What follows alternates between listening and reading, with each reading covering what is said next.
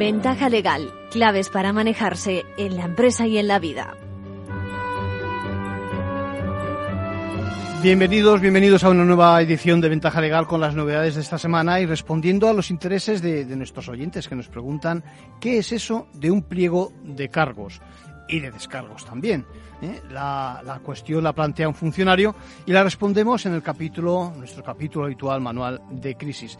También vamos a dedicar un tiempo en la sección del Consejo a Nacho.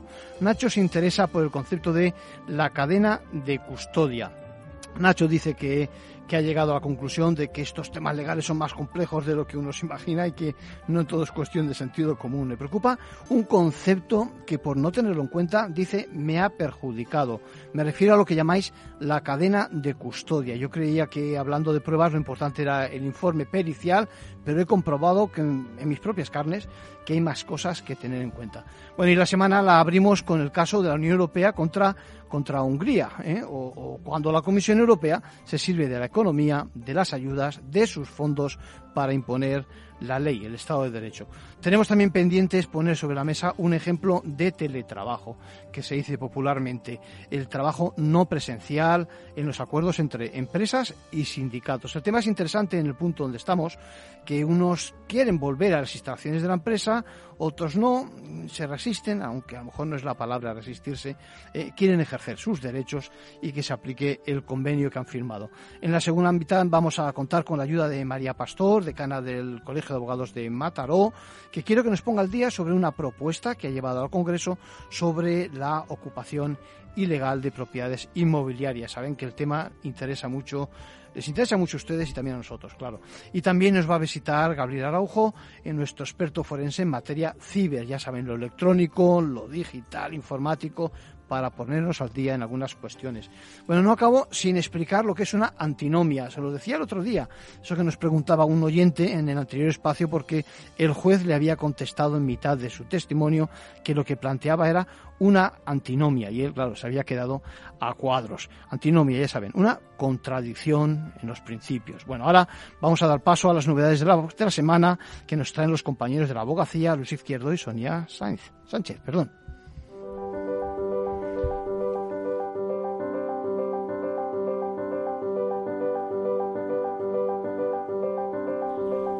Bienvenidos Luis, bienvenida Sonia. Ventaja legal, la actualidad ah. semanal de la abogacía. Bienvenidos Luis, bienvenida Sonia. Hola. ¿qué tal? Saludos a todos. Recién empezado el año judicial siguen los problemas de conciliación para los abogados y las abogadas. Hoy les vamos a contar el caso de Fernando Eraus, a quien no le han permitido asistir por videoconferencia a una declaración prevista para el día en que su mujer tenía programado el parto. Finalmente, la vista se ha cambiado de fecha. Hablaremos también del fallo del Pleno del Tribunal Constitucional que avala que sean los jueces quienes decidan la suspensión de visitas de padres maltratadores a sus hijos. Y analizaremos algunos de los puntos más destacados del proyecto de ley para proteger a los denunciantes de corrupción, los conocidos como whistleblowers. Acaba de ser aprobado por el Consejo de Ministros. Comentamos de forma muy breve otras noticias de la última semana. Albert Sierra es el nuevo consejero de la abogacía. El decano de Girona tomó posesión como consejero ante el Pleno del Consejo General de la Abogacía Española celebrado el pasado viernes.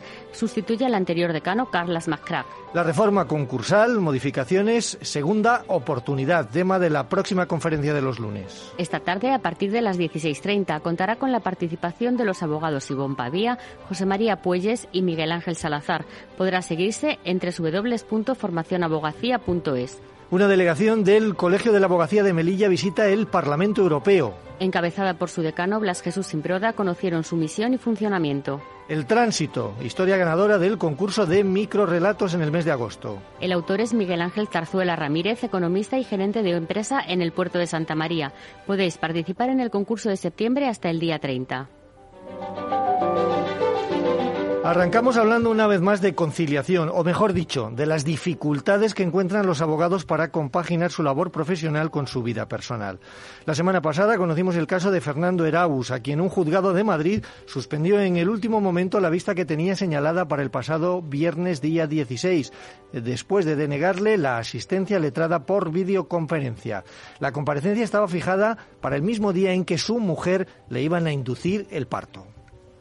Es vergonzoso como en pleno siglo XXI seguimos con una administración de justicia completamente desactualizada, más propia del siglo XIX. Por supuesto, a ello le unimos la ineficacia en el uso de los recursos. Yo voy a ser padre y eso supone que tengo que empezar a organizar todo el trabajo y adaptarme a la nueva situación laboral y familiar. Sin embargo, hay algunos juzgados que se niegan a facilitar esa conciliación y es algo que yo nunca entenderé. Tras idas y venidas al juzgado y efectuar las correspondientes alegaciones, la decisión de suspender el juicio le fue comunicada la víspera del mismo por la tarde, a pocas horas de ser padre. La declaración era por videoconferencia para el investigado y presencial para el letrado, por ser la acusación particular. Eraus solicitó en varias ocasiones poder realizar la comparecencia por Zoom en este, en este señalamiento por un presunto delito de amenazas de la expareja de su cliente. Su mujer salía de cuentas el 10 de septiembre, por lo que era previsible que no pudiera asistir. El letrado en todo momento quiso dejar claro que su intención era no provocar una suspensión y dilación del procedimiento. Su señoría decía que yo no había aportado la documentación, pero sí, claro, aportar la documentación, eh, la documentación médica de mujer en un asunto que nada tiene que ver, pues hombre, creo que era más que innecesario, sobre todo de cara, y lo siento por decirlo, la protección de datos que hay en, en los juzgados que desgraciadamente brilla por su ausencia. Para evitar situaciones como esta, el Consejo General de la Abogacía lleva meses reclamando que en el proyecto de ley de eficiencia procesal se regulen por ley los supuestos para la suspensión de vistas y procedimientos, incluyendo el parto inminente, la enfermedad y el fallecimiento de familiares, de manera que esto no dependa de la discrecionalidad de los jueces. Sus señorías podrán decidir la suspensión de visitas de padres maltratadores a sus hijos. Así lo ha decidido el Pleno del Tribunal Constitucional que avala de esta forma la reforma del Código Civil que introducía esta modificación. Será el juez quien tome la decisión mediante una resolución motivada atendiendo al interés del menor y evaluando la relación paterno-filial. Para la Asociación Española de Abogados de Familia se trata de un fallo muy importante. Tras la reforma del Código Civil que entró en vigor el año pasado, la mayoría de los juzgados habían optado por una interpretación restrictiva de la norma y estaban suspendiendo de manera automática las visitas a progenitores implicados en procesos penales. José Luis Zembrano, vocal de esta asociación. Se tiene que ser muy exigente con la motivación, sin prejuzgar pero que no queden sombras sobre la necesidad, idoneidad y proporcionalidad de la medida limitativa que en cada caso se adopte. En el tipo y alcance de la medida, el juez tiene la última palabra. El Constitucional confirma que la reforma del artículo 94 del Código Civil no priva de modo automático al progenitor del régimen de visitas o estancias, sino que lo deja en manos de la autoridad judicial. El Parlamento aprobó el año pasado una modificación de distintos aspectos de la legislación civil y procesal. Vox lo recurrió al considerar que obligaba a los jueces a suspender el régimen de visitas desde el momento en que existieran diligencias contra uno de los progenitores. El Consejo de Ministros ha aprobado el proyecto de ley para proteger a los denunciantes de corrupción, transponiendo la Directiva Europea sobre los llamados whistleblowers. Este proyecto establece un régimen jurídico que garantiza la protección efectiva de aquellas personas que, en el seno de organizaciones públicas o privadas, comuniquen información relativa a infracciones del derecho de la Unión y del derecho nacional. Cualquier ciudadano y cualquier funcionario podrán denunciar operaciones, subvenciones y adjudicaciones sospechosas, tanto en relación con la contratación como con el resto del ordenamiento. Tanto el informante como su entorno deberán tener una protección real y efectiva ante cualquier represalia. La norma también establece la obligación de disponer de canales internos de información para empresas con más de 50 trabajadores. Igualmente están obligados los partidos políticos, sindicatos, organizaciones empresariales y fundaciones que gestionen fondos públicos, con independencia del número de empleados. Según ha explicado la ministra de Justicia, la norma contempla un detallado régimen sancionador, con multas entre los 1.001 euros y los 300.000 euros para las personas físicas y los 10.001 y el millón de euros para las personas jurídicas. Terminamos ya con la abogada de esta semana. ¿Quién es Sonia y por qué? Se trata de la abogada norteamericana Brígida Benítez, quien fue una de las ponentes estrella en el Congreso de Otoño de la American Bar Association, la asociación de abogados más grande del mundo que se celebró la semana pasada en Madrid. Además, Benítez, socia de Steptoe Johnson en Washington, también intervino en la primera conferencia de los lunes de este curso, las sesiones formativas organizadas por la abogacía. En esta ocasión se abordaron los fraudes y la corrupción que se producen en los proyectos multilaterales. Benítez contó que en los últimos años ha aumentado el número de empresas sancionadas por el Banco Mundial y el Banco Interamericano de Desarrollo y alertó del coste que estos que esto puede suponer para las empresas, ya que son muy pocos los casos que terminan sin sanción, aunque explicó que más de la mitad de los mismos se, resuelven con un acuerdo negociado. Bueno, pues nuestra felicitación para esta abogada y para la American Bar Association por escoger España para la celebración de este congreso. Volvemos la semana que viene. Muchas gracias. Muchas gracias, Luis. Muchas gracias, Sonia.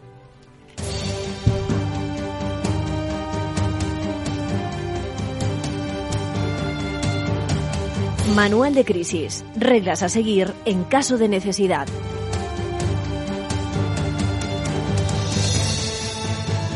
Bueno, hoy, hoy respondemos, ya lo adelantaba, a una pregunta que nos hace un funcionario por sus, eh, por sus iniciales JLC. Bueno, e, él quiere que le expliquemos en qué consiste eso de un pliego de descargo.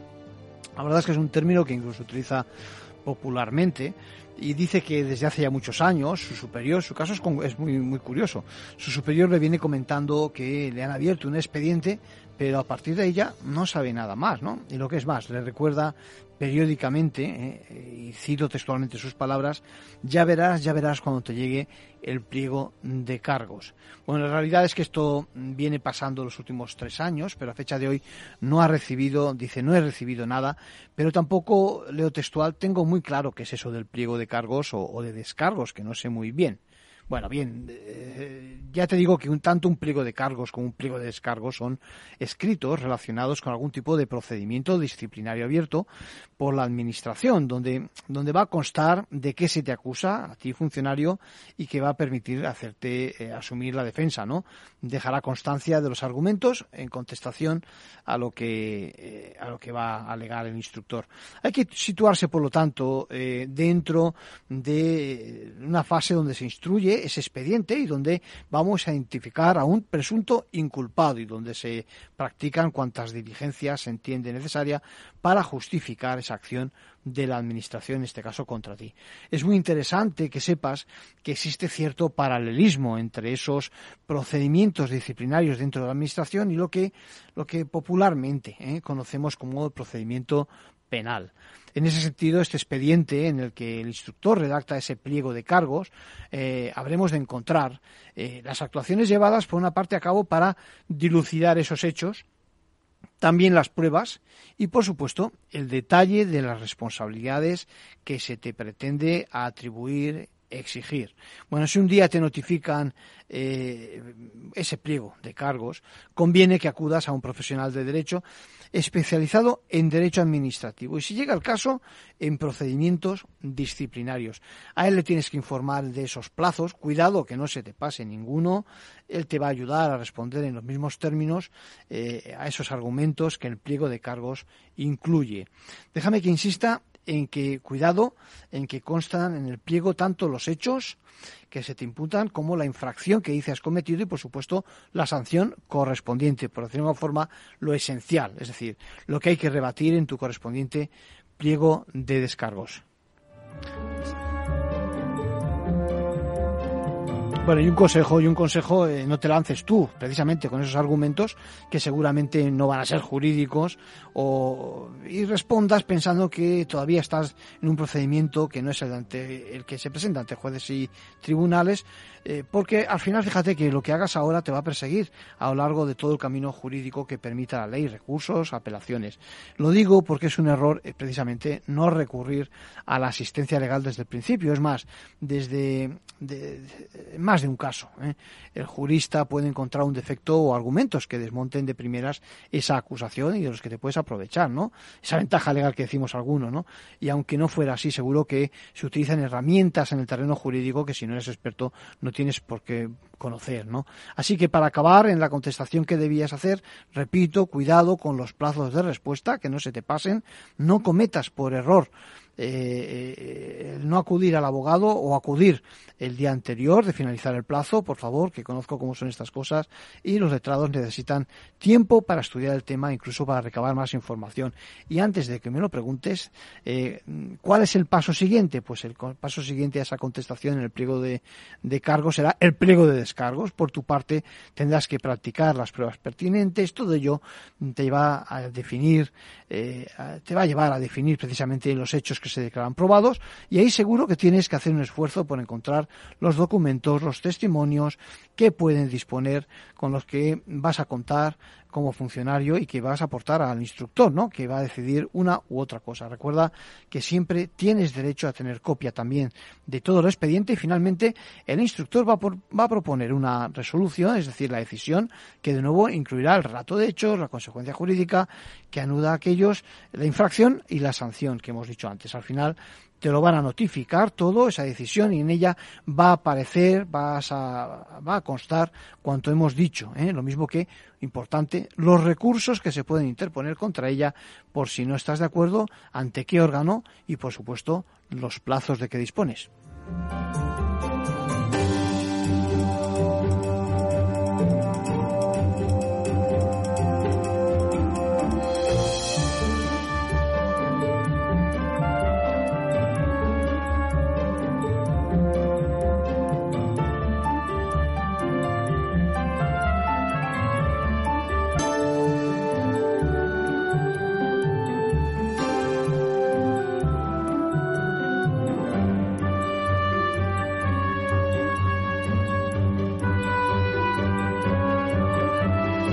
Último, un consejo a título personal de nuestro abogado Arcadio García Montoro. Bueno, el consejo me van a permitir que lea una felicitación que recibo de un seguidor de la cadena y en particular de nuestra ventaja legal que nos da las gracias por las pistas. Me gusta mucho eso de calificar como las pistas ¿no? que les damos en el programa para entender y poner en práctica los temas eh, jurídicos. Y sigue el texto, dice, una de las principales conclusiones a las que he llegado es que estos temas son más complejos de lo que uno se imagina, que no todo es cuestión de sentido común, porque hay muchas ideas que de primera, sin estudiar, no las coges. Así que a ver si puedes, dice, dedicar unos minutos a un asunto que me preocupa, que por no tenerlo en cuenta me ha perjudicado, me refiero a lo que llamáis la cadena de custodia. Yo creía que hablando de pruebas, lo importante era el informe pericial, pero he comprobado en mis propias carnes que hay más cosas a tener en cuenta.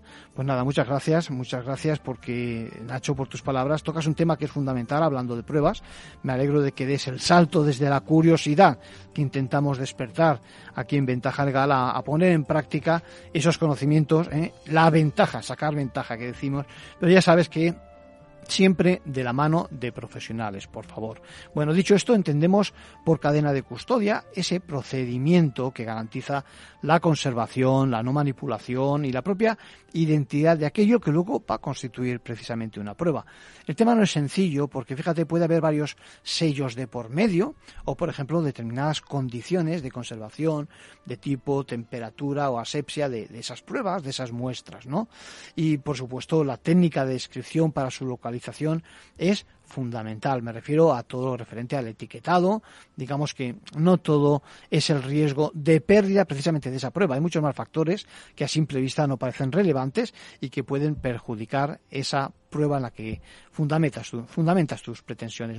Así que ya ves, no es cuestión solo de obtenerla, sino de bastante más. De hecho, se habla de la profesión del, en la profesión se habla del, del, control de calidad de dichas pruebas y para que te hagas una idea, cuando quien las obtiene, en la policía por ejemplo, pasan por estrictos controles internos en los diferentes equipos especializados, que a su vez, a su vez eh, cumplen con estándares, protocolos supervisados por terceros organismos de acreditación.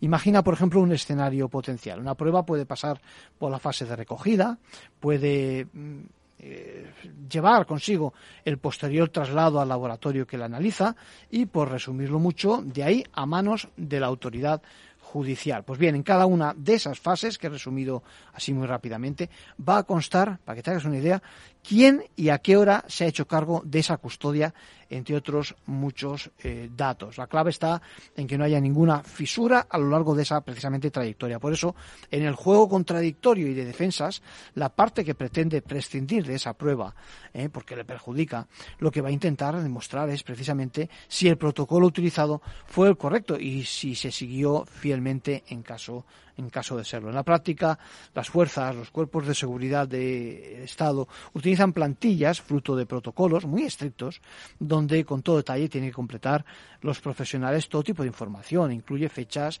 lugares, horas y por supuesto la identificación de quién se responsabiliza y esto a todos los niveles en cada una en cada una de las fases.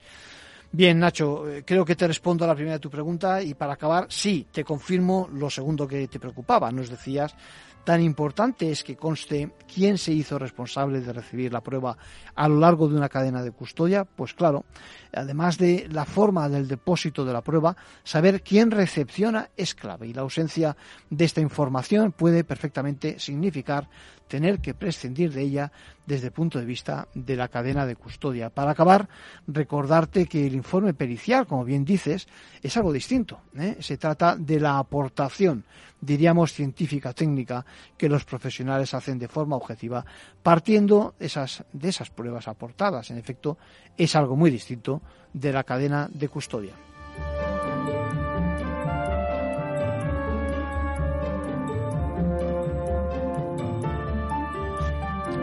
Parece que estaba hecho adrede, estamos hablando de cadena de custodia y aquí tenemos con nosotros a, a nuestro experto forense en materia ciber, ¿eh?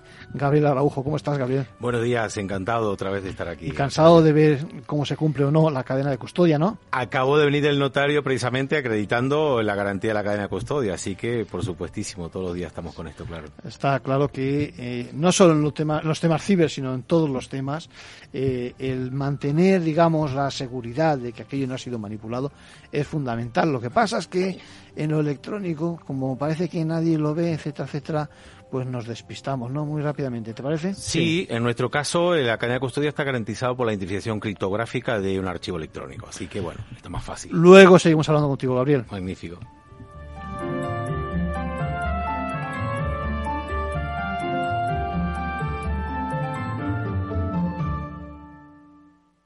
¿Qué es ir más allá?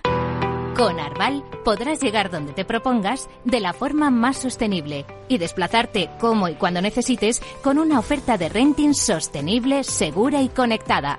Y preocuparte solo de conducir porque nosotros nos ocupamos del resto. Arval, la transición energética arranca aquí. Más información en arval.es.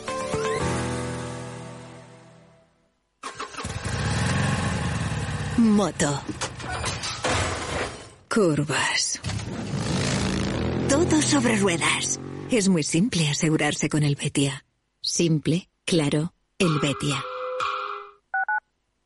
Capital Radio Madrid, 103.2. Nueva frecuencia, nuevo sonido.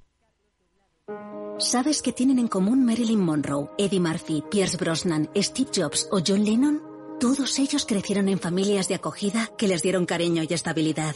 Acoger a un menor es darle un hogar y ayudarle a construir su futuro. Campaña financiada por la Unión Europea Next Generation. Plan de recuperación. Comunidad de Madrid. Capital Radio. Siente la economía. Conecta Ingeniería es el programa que acerca la ingeniería a la sociedad. Todos los miércoles de 10 a 11 de la mañana en Capital Radio con Alberto Pérez. Conéctate. Disfruta de la mejor cocina gallega en Montes de Galicia. Todo un clásico moderno en el barrio de Salamanca. Disfruta de la variada dieta atlántica, de las mejores carnes y pescados tratados con respeto y transparencia y regados con una de las mejores bodegas de la zona. En grupo, en familia o en pareja, Montes de Galicia te ofrece el espacio perfecto en cada ocasión. Capital Radio, la genuina radio económica.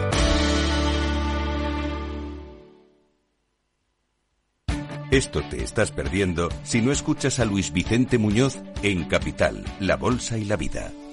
Juan Ignacio Crespo, experto financiero. Los bancos centrales pueden crear dinero de la nada, pero no pueden crear microchips de la nada. No te confundas. Capital, la bolsa y la vida con Luis Vicente Muñoz, el original.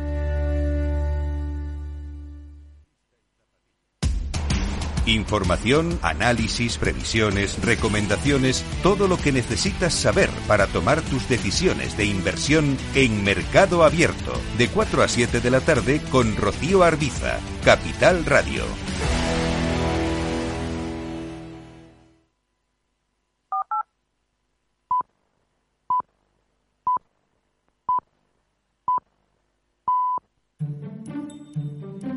Ventaja legal con Arcadio García Montoro.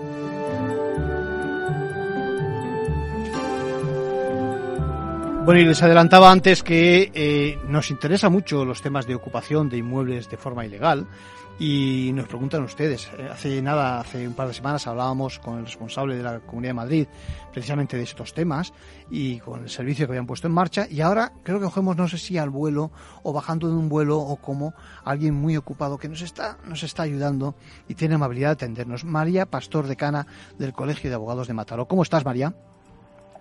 Hola, buenos días. Pues muy muy bien y muy agradecida de, que me hayáis llamado y poder aportar algo a esta a esta, a esta comunicación, a vuestra tertulia o a vuestro sí, María, agradecidos nosotros porque nos interesa mucho esa, esa iniciativa, una proposición de ley sobre los conflictos que genera precisamente la ocupación ilegal de inmuebles que habéis presentado, que has presentado en el Congreso, ¿no? Cuéntanos.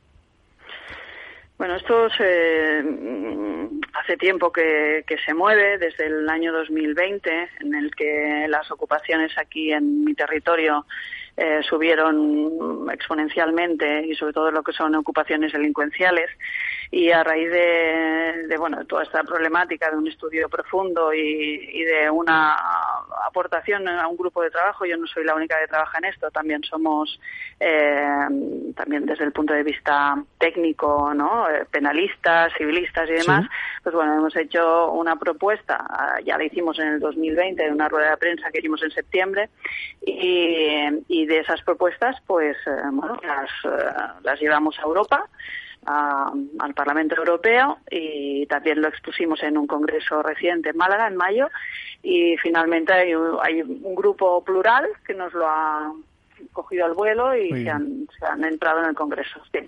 Protagonistas de esa modificación, tanto jueces como comunidades de propietarios y también ayuntamientos, ¿no? Cuéntanos.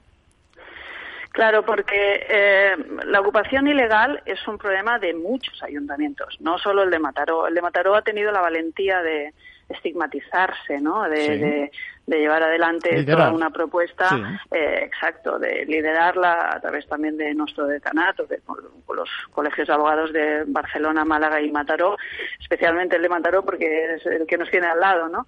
Pero sí, sí, ha sido un ayuntamiento muy valiente, como otros que también lo han sido, en la Federación de Municipios y demás, y bueno, es que nosotros lo vemos en, en cualquier replano aquí. ¿Eh? Entonces es, normal que, que, luchen contra la problemática que, que se encuentran en la calle. Vamos al grano. Fíjate, se modifica eh, la ley de enjuiciamiento criminal. Esa es la propuesta. Sobre todo, pues, eh, con el tema de consignación de pruebas y, y si es necesario, deteniendo precisamente a aquellos presuntos responsables del delito, ¿no? Sí, el código, perdón, la ley de enjuiciamiento criminal, que es lo que se, se pretende eh, modificar, ya tiene prevista una medida cautelar cuando hay un delito. Cuando hay un delito hay medidas cautelares. A ti te roban un móvil, hay una medida cautelar que es devolverte el móvil, ya habrá juicio, ¿no? O cuando te, te, cogen un coche eh, mientras vas conduciendo ebrio, pues eh, te quitan el coche, es una medida cautelar, ¿no? O te lo devuelven si te lo han, te lo han robado, ¿no? ¿Y qué pasa en el tema de las ocupaciones? Que aquí no devuelve nadie el piso, se quedan dentro y, eso es lo que no entiende nadie, ¿no? Mi piso, mi propiedad está siendo ocupada y no hay ninguna medida cautelar urgente que me esté devolviendo el piso, porque se tienen en cuenta otra serie de cosas, ¿no? La vulnerabilidad de los ocupantes y demás, que eso eh, no, se va a mantener. Es decir, nosotros no vamos contra los que no tienen vivienda, Está sino claro. que haya vivienda para todo el mundo, para Sin los duda. que no la tienen y para los que la tienen, que son propietarios, ¿no? Entonces, eh, bueno, lo que se pretende es que esa medida cautelar de devolverte la vivienda, como pasa en muchos otros países de Europa, que lo hacen en 24, 48 horas, pues que eso se recoja por ley. ¿Por qué? Porque la medida cautelar, como digo, ya existe, pero no hay ese término mm, espacial de esas horas. Entonces, eh, damos mucha confusión a los policías, a Sí. las autoridades gubernativas, que no saben bien en qué momento tienen que actuar. Sí, y además con un matiz importante y es que no hay que prestar caución, ¿no? Tú eres afectado y encima no tienes que prestar caución para garantizar, yo qué sé, si la devolución es correcta o no, ¿correcto?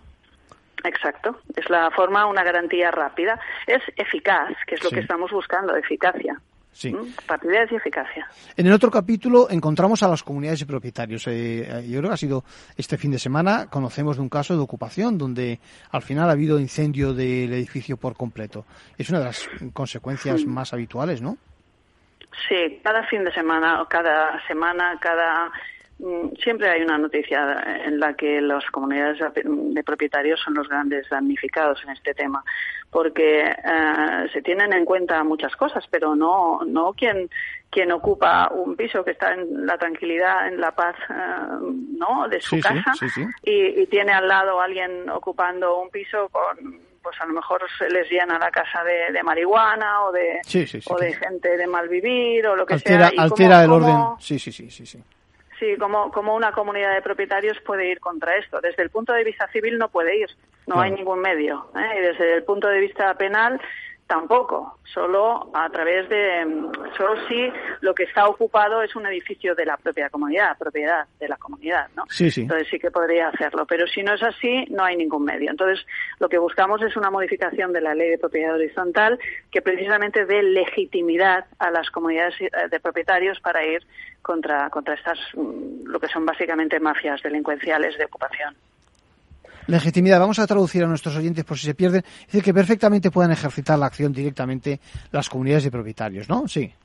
Exactamente. Sí, Sí, que no sí, tengan sí. que pasar a través del propietario. Primero sí que habrá un requerimiento al propietario, pero si no hay esto, Sí. pues que eh, para, para hacerlo ya, ¿no? ¿Eh?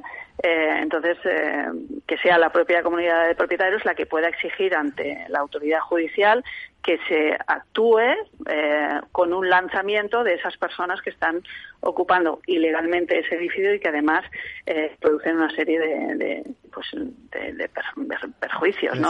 Están conectados a la luz, al Sí, agua común, sí, etc. etc., ¿eh? No, no respetan las normas de comunidad, todo esto que están soportando grandes comunidades de propietarios aquí. Y finalmente eh, que el municipio, que es el otro, digamos, eh, círculo de, de, de- de proximidad, eh, también pueda, pueda, esté legitimado, como decíamos, para actuar, ¿no? Sí, aquí lo que eh, los primeros que pusieron el grito en el cielo fueron las policías, porque no se ven con suficientes competencias como para como para hacer eh, como para entrar en un piso que está recientemente ocupado.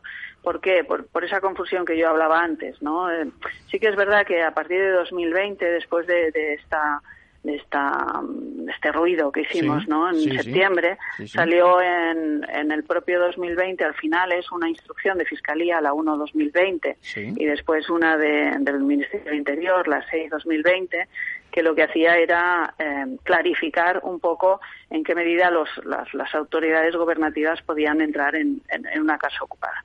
Pero bueno, si, si, mm, si pudiera ser todavía más con esa modificación de la, de la ley de bases de régimen local, Sí. eh, pondríamos mucho más claro, blanco sobre negro, lo que tienen que hacer las policías. Sí, sí. Fenomenal. Es un tema de seguridad ciudadana. Sin duda alguna. Felicitarte, felicitarte María, María Pastor por la iniciativa. Una iniciativa de la que nos podemos ver beneficiados todos, en especial esos perjudicados por estos delincuentes. Dejamos bien claro y aparte que eh, los casos de necesidad de protección social van por otra vía y que todos estamos a favor de que eh, pues se cumplan con, con sus necesidades. Eh, lo dicho, gracias, felicidades por esa iniciativa que vamos a seguir muy de cerca. Pues os informaré pronto y espero con, con buenas noticias, claro que sí. muchas Muy gracias. amables y un, Buen día. y un abrazo. Gracias, adiós.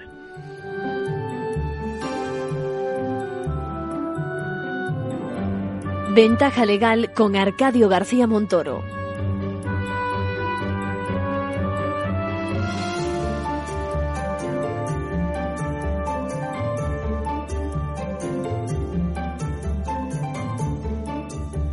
Bueno, y como les decía, tenemos con nosotros a Gabriel Araujo, eh, nuestro experto forense de referencia en temas ciber, y se me ocurren tantas cosas. ¿eh? Eh, porque es que eh, te veo constantemente en los medios, pero es que además eh, cada vez con un tema distinto, porque es que al final todo está interconectado, es decir, todo está en, en no sé si en la web o en, o en donde fuera, pero al final necesitamos de, de la interpretación, digamos, ciber, electrónica, digital, no sé cómo llamarlo. ¿No te parece, Gabriel? Sí, además, eh, siempre nosotros empezábamos a, a nivel de peritaje informático en, en unas poquitas jurisdicciones, lo típico, lo penal, lo civil. Luego ya nos están llamando incluso para lo contencioso administrativo, para el tema de acreditar email en, en todas las jurisdicciones. O sea que, bueno, no, no, no, no para de crecer eh, aquellas partidas en las que tenemos que tener conocimiento. El otro día te llamaba, te decía, comentábamos que, eh, ya sé que estás al corriente, de que en Europa, a la Comisión Europea le interesa mucho precisamente estos temas de ciberseguridad. Hablan de que, en efecto, ¿eh? Eh, cualquier eslabón eh, que se pueda caer perjudica a todos y además perjudica a la cadena entera. Y, en efecto, ha dado un paso adelante la Comisión Europea porque vamos hacia una ley que es curioso el nombre. Habla de resiliencia cibernética. Es una palabra la de la resiliencia que hemos conocido a raíz de la pandemia y yo creo que es una especie de resistencia especial, ¿no? Un aguantar frente a esos envites que se dan por seguros.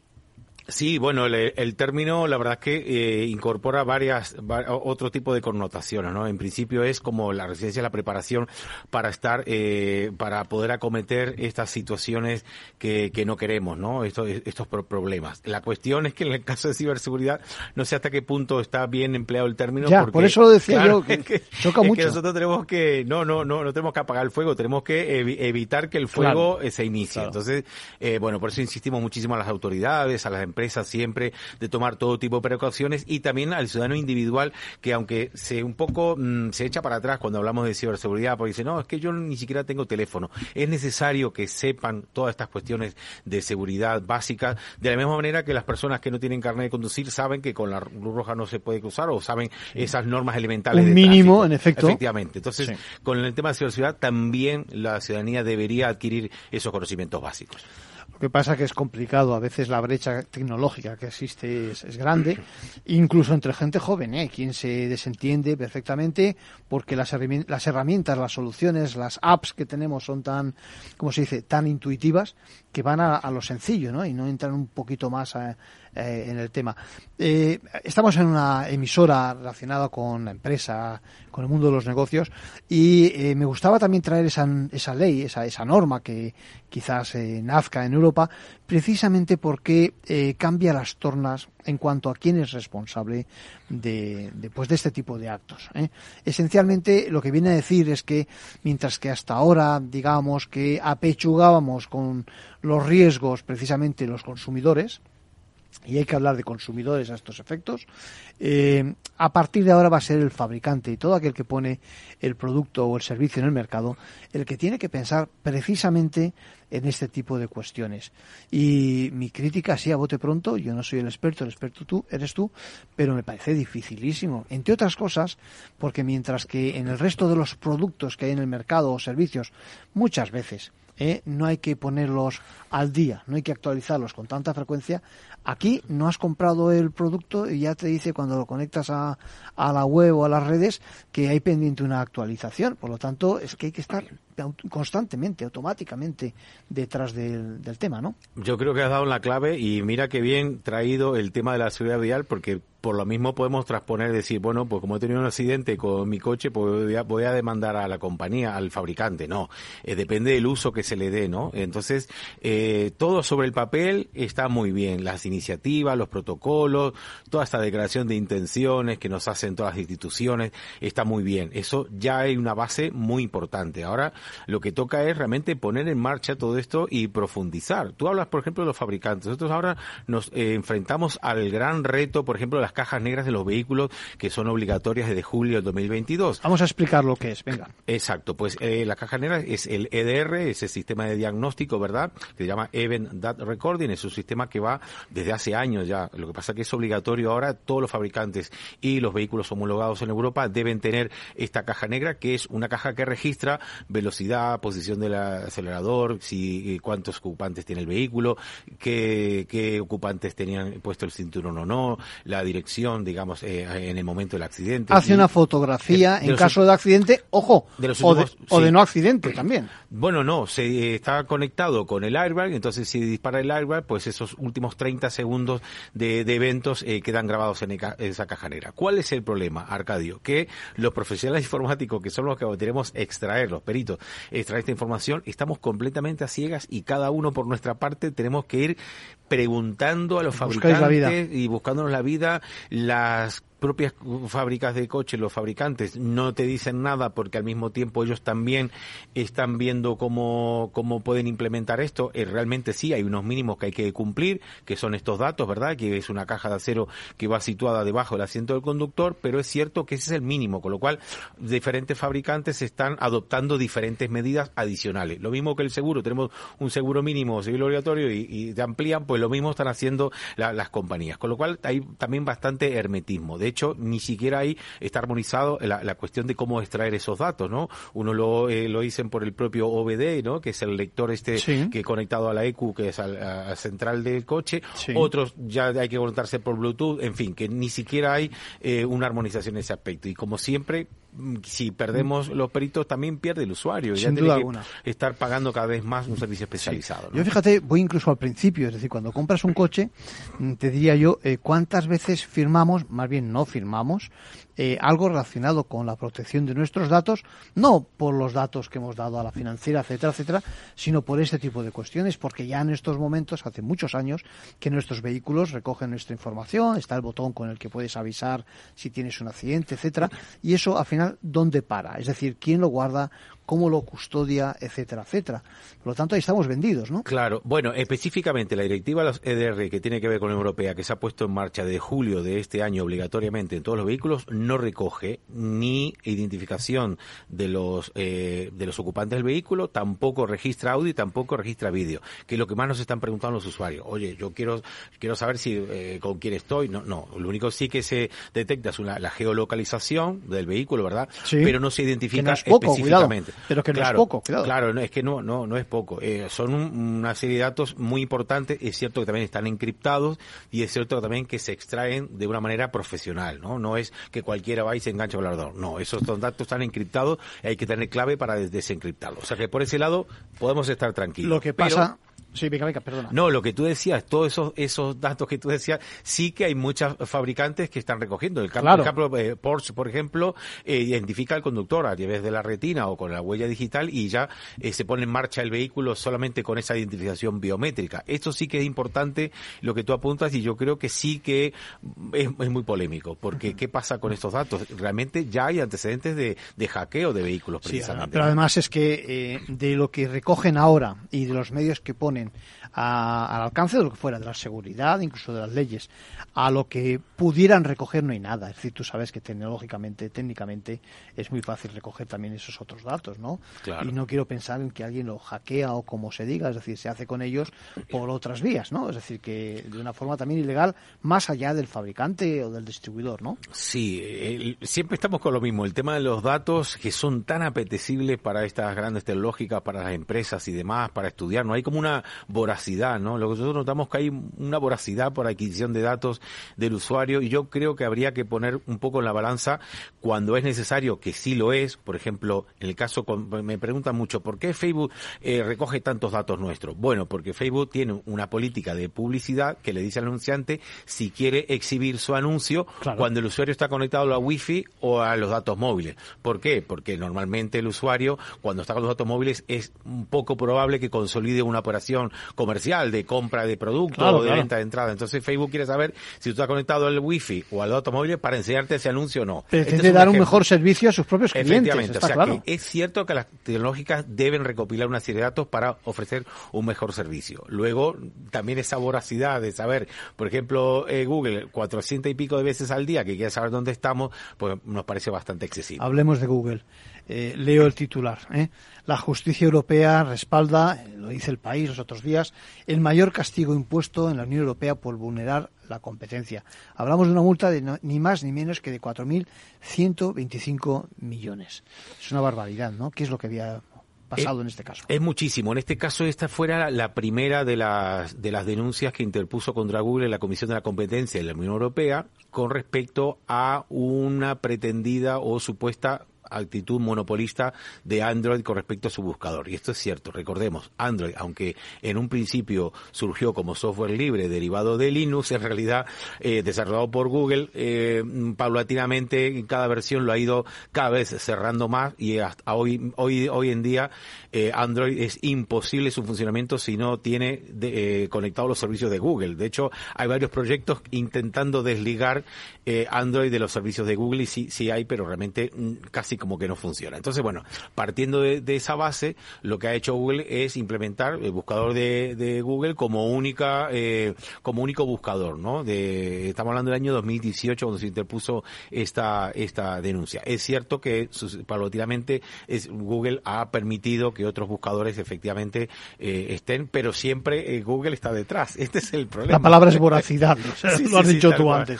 Y luego también está el problema de voracidad también por parte de aquellos que van, eso, pues detrás de nuestros datos ilegalmente. Es decir, eh, el caso de Uber recientemente ha sido Total. hackeado, ¿no? Esto, esto nos demuestra que por mucho que, a ver, que tenemos que ser diligentes cada uno de nosotros sin ser expertos. Eh, ¿Y por qué? Porque es que incluso a los que son diligentes y seguramente sean expertos también le puede ocurrir, ¿no? ¿Qué ha ocurrido? Claro, es que fíjate, el caso está muy bien traído el caso de Uber porque fue eh, extraído a través de ingeniería social. Es un, un funcionario importante, con importantes funciones dentro de Uber que facilita el acceso a la VPN, a la red privada virtual, eh, a través de ingeniería social. Y claro, el hacker con ese dato ya inmediatamente lo que hace es extender eh, por medio de script, puede leer los, las contraseñas de acceso de administrador de todo Uber, con lo cual inmediatamente ya entró en la instancia que tiene Uber en Amazon, eh, el cloud, en, también en Google y en Microsoft, las tres grandes lógicas que tienen este servicio de, de cloud, ¿verdad? De, de servidores a través de, de la nube. Y bueno, pues inmediatamente, claro, accedió absolutamente toda la red, a todo Uber, o sea, ha hackeado todo Uber. No es un sector como ocurre muchas veces con las grandes lógicas que, bueno, esta parte solamente de- o de facturación o de cliente, ¿no? En este caso ha caído todo, todos los datos de Uber. Poco podemos hacer los usuarios, ¿no? En esos casos. Los usuarios poco, pero sí exigir a Uber, oiga, si usted tiene aquí una persona que tiene el acceso a VPN, prepárela, fórmela, no, eh, fórmela en el tema de ingeniería social. Está pasando ahora mismo con los ayuntamientos que están cayendo también el típico caso que les dicen, voy a, eh, cámbiame por favor, la- hemos cambiado la cuenta bancaria y demás, Sí. y, y cambian a otra, y, ahí la, eh, la asientan ese abono en otra cuenta que no es. Es Sí. decir, todo eso preparar a las personas para que se aseguren y verifiquen que realmente ese cambio eh, eh, es real, ¿no? Sí, volviendo otra vez al, al tema que decía de la ley europea en materia de, de protección eh, y al tema precisamente de, de la propuesta que hacen, es una propuesta que no existe en el mundo. Es decir, que eh, Europa en ese sentido pre- pretende adelantarse un poco, pues esencialmente a los Estados Unidos, eh, buscando precisamente esa superprotección y de alguna forma copia el modelo que en materia de responsabilidad por seguridad de productos viene a hacer. Con lo cual, eh, yo creo que hay faena, vais a tener faena con respecto a en el campo de los de los productores de los fabricantes para enseñarle precisamente que entre sus obligaciones está eso y que tendrán que demostrar que, que ponen todo de su parte para que no ocurra ese tipo de abusos, ¿no? Claro, esto es importante, que siempre los fabricantes digan, mira, por nuestra parte, que no quede, ¿no? Ahí, está, ahí estamos. Nosotros vamos a hacer todo lo posible. Y de parte de la Unión Europea, como tú mencionas también, que haya una armonía de posturas también, porque por un lado tenemos a la Agencia Europea de Ciberseguridad, a la Comisión de la Competencia, pero por otro lado tenemos a Ursula von der Leyen, que se reúne antes del verano con Biden y le dice, no, no, os podéis llevar todos los datos de los europeos. Entonces, ahí, al parecer, no hay una posición eh, unilateral de, de la Unión Europea, que eso sí eh, deberíamos exigir, porque como digo, hay muchos datos que no es necesario que, que, que, se comuniquen y luego un mayor control sobre las tecnológicas. También hemos informado que durante la pandemia en las aplicaciones que utilizaban nuestros hijos también se han vulnerado sus derechos, eh, cámaras que se han encendido fuera del horario eh, de, de, clases, es decir... El tema de los exámenes también, ¿no? Que no sabes realmente... De control. Lo que está pasando ahora mismo, por ejemplo, con estas redes como TikTok e Instagram, profesores que están eh, revelando datos de sus alumnos, eh, un poco para ganar seguidores, de exámenes, eso... Hay, poco respeto, es la cultura, digamos, es un tema de cultura también, yo creo, ¿no? Sí, eh, yo, estamos nosotros los peritos privados intentando contactar con esos profesores y decir, esto no lo hagáis, por ejemplo, hablando con las AMPAs, por ejemplo, este tema de publicar la foto de la fiesta y, y publicarla en los niños y demás, eh, lamentablemente hay muchos seres despreciables en las redes que utilizan esas imágenes y, y digo, por favor, una cosa es capturar y otra cosa es publicar. Vosotros podéis capturar todo lo que queráis, compartir con otros profesores, pero publicar. Pedir permiso, es decir, pedir permiso para publicar.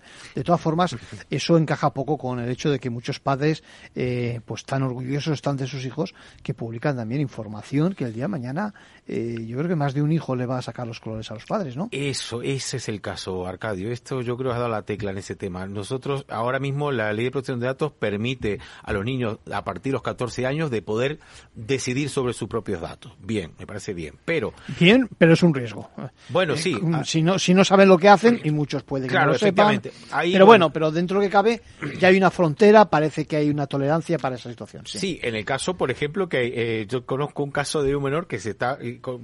Hay una, hay una disquisición precisamente judicial porque el menor no quiere que se publiquen los datos y la madre no, no está para, en su derecho, no para de publicar, ¿no? Entonces, bueno, ahí habría que ver cómo confluye la deber inherente de la patria potestad con el tema de lo que dice la ley de protección de datos, porque ahí también realmente el titulado de derechos es, son los padres, con lo cual, bueno. Sí, ahí... para, lo que pasa es que hay que interpretar de una forma restrictiva, porque al fin y al cabo la última palabra, cuando es restrictiva en ese sentido la posición, claro. igual es la del menor, digo yo. No Necesitamos sé. ahí jurisprudencia y algo en los Sí, procedimientos sí, sí, en los tribunales, así que bueno, esperemos que ese caso siempre queremos que no se judicialice, pero hay casos que sí, porque Es, imprescindible para que al final, Claro. o eso o que se regule, son Sí, las sí. dos opciones, ¿no? Sí, sí, sí, porque bueno, pero vamos que eh, siempre eh, eh, siempre abogamos por un uso responsable de las Claro. redes y si no es necesario, ¿para qué? Mejor que te quedes tú con ese recuerdo agradable. Eh, hablamos mucho con los profesores, decimos los profesores no utilicéis vuestro terminal móvil personal para ese tipo de fotos, utilizar Muy- uno un del, detalle del centro muy educativo. importante, claro, porque son eh, al final son los profesores los que tienen esos datos de esos niños. Claro, claro. No, no, eh, que o sea, una cámara de fotos, lo que sea,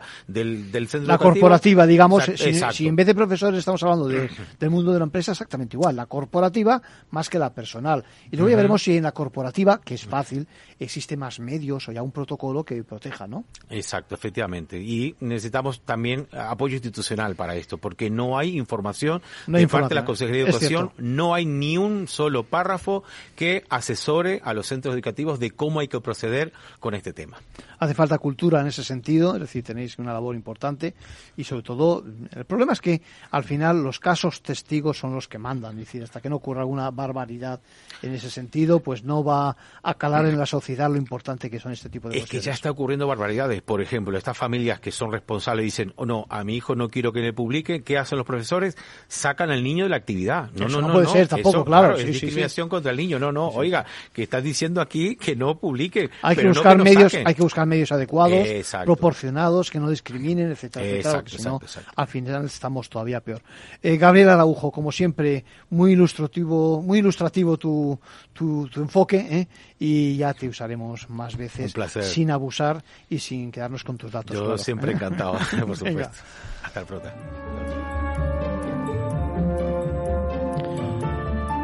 Bueno, pues eh, aquí acabamos hoy. Les esperamos la próxima semana, a la misma hora, en Capital Radio, en Ventaja Legal.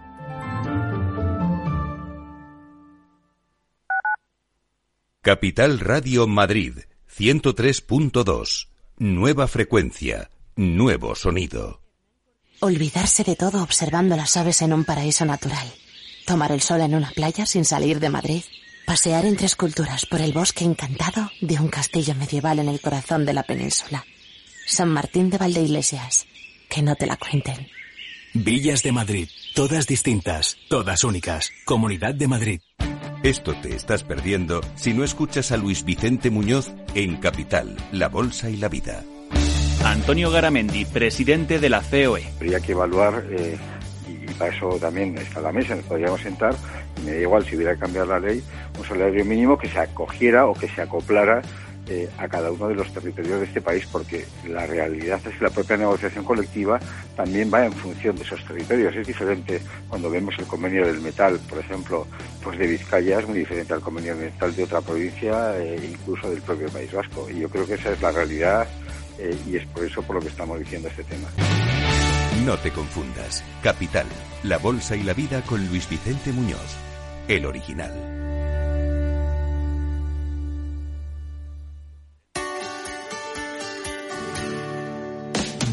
Aquí, en Capital Radio, está el programa más divertido y de mayor influencia en el mundo del capital humano. Todos los viernes a la una de la tarde, únete a Humanos en la Oficina, presentado y dirigido por el speaker internacional Miguel Ángel Pérez Laguna. Un programa donde el talento es protagonista en un formato innovador e irresistible que ya se escucha en 13 países. No te lo pierdas.